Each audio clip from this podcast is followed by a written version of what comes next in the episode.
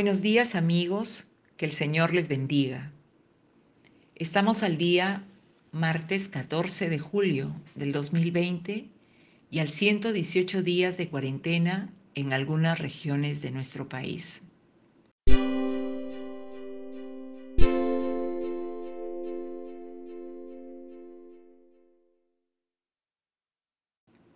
En esta ocasión quiero compartir con ustedes una breve reflexión sobre la persona de nuestro Señor Jesucristo. El Evangelio de Juan capítulo 1 versículos del 1 al 14. La palabra de Dios dice que en el principio era el verbo y el verbo era con Dios y el verbo era Dios. Este era en el principio con Dios. Todas las cosas por Él fueron hechas y sin Él nada de lo que ha sido hecho fue hecho. En principio, tenemos aquí que a Jesús se le denomina el verbo, el verbo. Y nos dice que en el principio ya existía el verbo, y el verbo estaba con Dios, y el verbo era Dios. En este versículo alude al Génesis, al libro de Génesis capítulo 1, versículo 1, para vincular a Jesús, el verbo, con el Dios de la creación. Y esto es muy importante porque muchas veces pensamos o conocemos o hemos recibido la información de un Jesús que nació en diciembre y que desarrolló su vida acá en la tierra hasta morir en la cruz y luego resucitar como parte de un bagaje informativo nada más y de conocimiento que nos da la historia o la educación religiosa. Pero cuando vamos a la Biblia, vamos a encontrar que en, en el Evangelio de Juan nos habla acerca de un Jesús del verbo vinculado al acto de la creación, vinculado con el Dios de la creación, creando al inicio todas las cosas, los cielos, la tierra,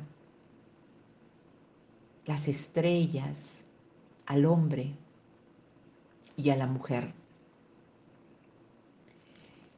En este caso, el Evangelio es claro cuando dice, en el principio ya existía el verbo, y el verbo estaba con Dios y el verbo era Dios. Jesús es Dios y estaban en el principio en el acto de la creación. El versículo 3 del capítulo 1 de San Juan dice, por medio de él todas las cosas fueron creadas y sin él nada de lo creado llegó a existir. En él estaba la vida y la vida era la luz de la humanidad. Esta luz resplandece en las tinieblas y las tinieblas no han podido extinguirla.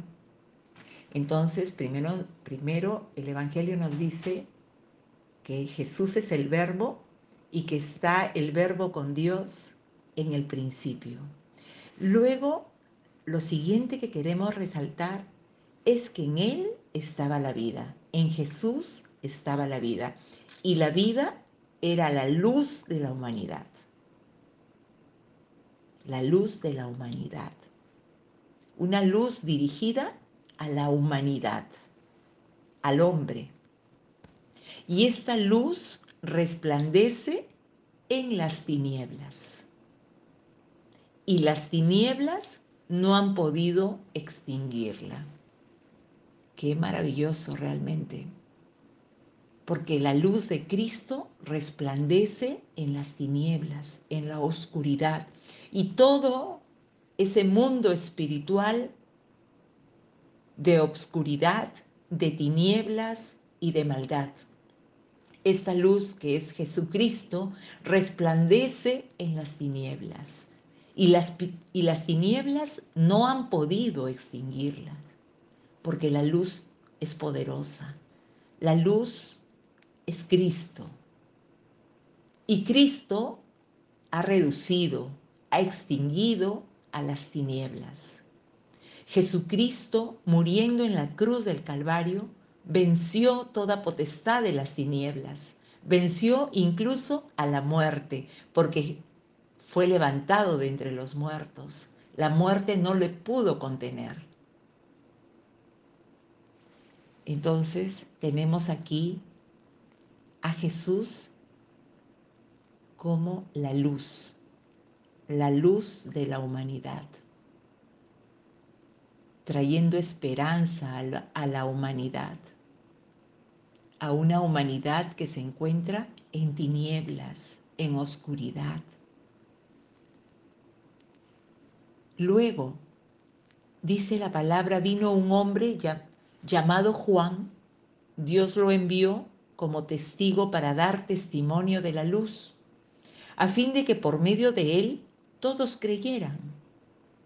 Juan no era la luz, sino que vino para dar testimonio de la luz, esa luz verdadera, la que alumbra a todo ser humano venía a este mundo. Juan no era la luz, pero él venía a dar un testimonio, a dar una declaración acerca de la luz, acerca de Jesús. Él vino a hacer camino a Jesús. Él no era Jesús, él no era la luz, pero vino a dar un vino a dar testimonio acerca de Jesús vino antes. Hoy, por ejemplo, la iglesia da testimonio de la luz que es Cristo. Luz. Y la iglesia, que es el conjunto de creyentes que han nacido de nuevo, el conjunto de creyentes Estoy hablando de la iglesia universal de Jesús porque la iglesia de Cristo es una sola. El conjunto de creyentes que han tenido o que hemos tenido un encuentro personal con Cristo. Hoy a la iglesia en este tiempo le toca dar testimonio de la luz. Si el creyente ha tenido un encuentro con Cristo, puede declarar acerca de esa experiencia, puede testificar a otros acerca de esa experiencia que ha vivido con Jesús. Porque esa es la función de un testigo y de un testimonio, una declaración de aquel que ha podido ver o ha podido oír o presenciar algo. Hoy los creyentes no hemos visto físicamente a Jesús, porque Jesús está en los cielos. Pero a través de la fe en nuestro Señor Jesucristo, a través de la fe en Él, hemos podido experimentar la vida de Cristo, experimentar la obra de Dios en nuestras vidas. Esa luz verdadera, la que alumbra a todo ser humano, venía a este mundo. El que era la luz, dice la Biblia, ya estaba en el mundo y el mundo fue creado por medio de él, pero el mundo no lo reconoció. Vino a lo que era suyo, pero los suyos no lo recibieron. Esa fue la situación para Jesús. Él vino, él nació, nació de la Virgen María, caminó en este mundo pero no le reconocieron como el Mesías prometido, como aquel que venía a salvar a este mundo de sus pecados, como aquel que venía a salvar a su pueblo de sus pecados. No lo reconocieron como a Dios, no, no le dieron gloria. Al contrario, lo rechazaron, no lo recibieron. Por eso lo mataron. Él vino a morir por, por nuestros pecados, pero la sociedad, el pueblo de aquel, su pueblo, el pueblo que lo recibió en aquel momento, votaron por su muerte y por muerte de cruz. La Biblia dice, mas a cuantos lo recibieron, a los que creen en su nombre, les dio el derecho de ser hijos de Dios.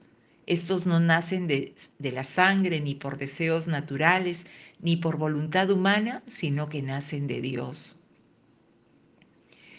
Es verdad, hoy, en este tiempo, los hombres de la misma forma rechazan al Señor Jesús. Y lo rechazan cuando rechazan las escrituras, cuando rechazan el mensaje escrito en la palabra de Dios, cuando, cuando no creen en la obra de Jesús en la cruz, cuando no creen en esa muerte sustitutoria, en su resurrección, entonces es la forma como el mundo lo rechaza. Pero dice la palabra, mas a cuantos lo recibieron, a los que creen en su nombre, les dio el derecho de ser hijos de Dios. Aquellos que le reciben a Jesús, a los que creen en su nombre, en el nombre de Jesús, les dio el derecho de ser hijos de Dios. Esto es una gracia. Esto es una gracia bendita porque nadie tampoco le puede recibir porque sea buena gente o porque sea bueno o porque sea religioso. Recordemos que somos pecadores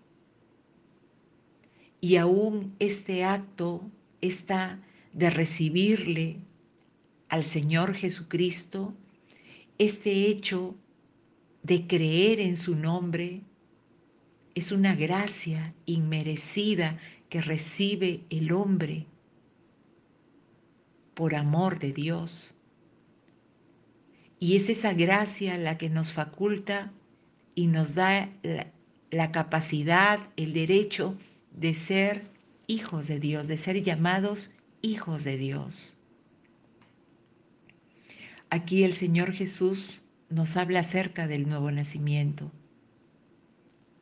Dice, estos no nacen de la sangre, ni por deseos naturales, ni por voluntad humana, sino que nacen de Dios. Aquí interviene una obra divina. Que un hombre le reciba a Jesús, que crea, que pueda creer en su nombre y que pueda convertirse este hombre o esta mujer en un hijo de Dios, en una hija de Dios, esto, como dice la Escritura, no es por un deseo o una voluntad humana, sino esto es divino, es un acto divino, es una obra milagrosa, sobrenatural, que ocurre al interior de una persona para pasar de ser incrédula a ser creyente, a ser creyente. Este es el tiempo de que nosotros miremos a Jesús como el Dios todopoderoso, como el Dios creador, como dice la escritura, en Colosenses capítulo 1, el Jesús es la imagen del Dios invisible. Jesús es la imagen del Dios invisible. Por medio de Él fueron creadas todas las cosas en el cielo y en la tierra, visibles e invisibles. Jesús es Dios. Jesús es Dios es el Dios hecho hombre que habitó entre nosotros con la finalidad de morir en una cruz y de extender salvación para todo aquel que cree. Que Dios nos ayude, que Dios a través de su Hijo Jesucristo extienda su gracia y su misericordia para cada uno de nosotros. Le damos gracias al Señor por esa obra que ha hecho en nuestros corazones. Si usted es un hijo de Dios, si usted ha recibido a Jesucristo como su Señor y Salvador, si usted cree en Jesús como Dios, usted es un hijo de Dios. Y gracias al Señor por esa gracia recibida. Es una bendición. Ahora lo que tenemos que hacer es testificar a otros, porque Él es la luz la luz que ha venido a echar fuera a las tinieblas. Amén. Que Dios les bendiga. Que tengan un buen día.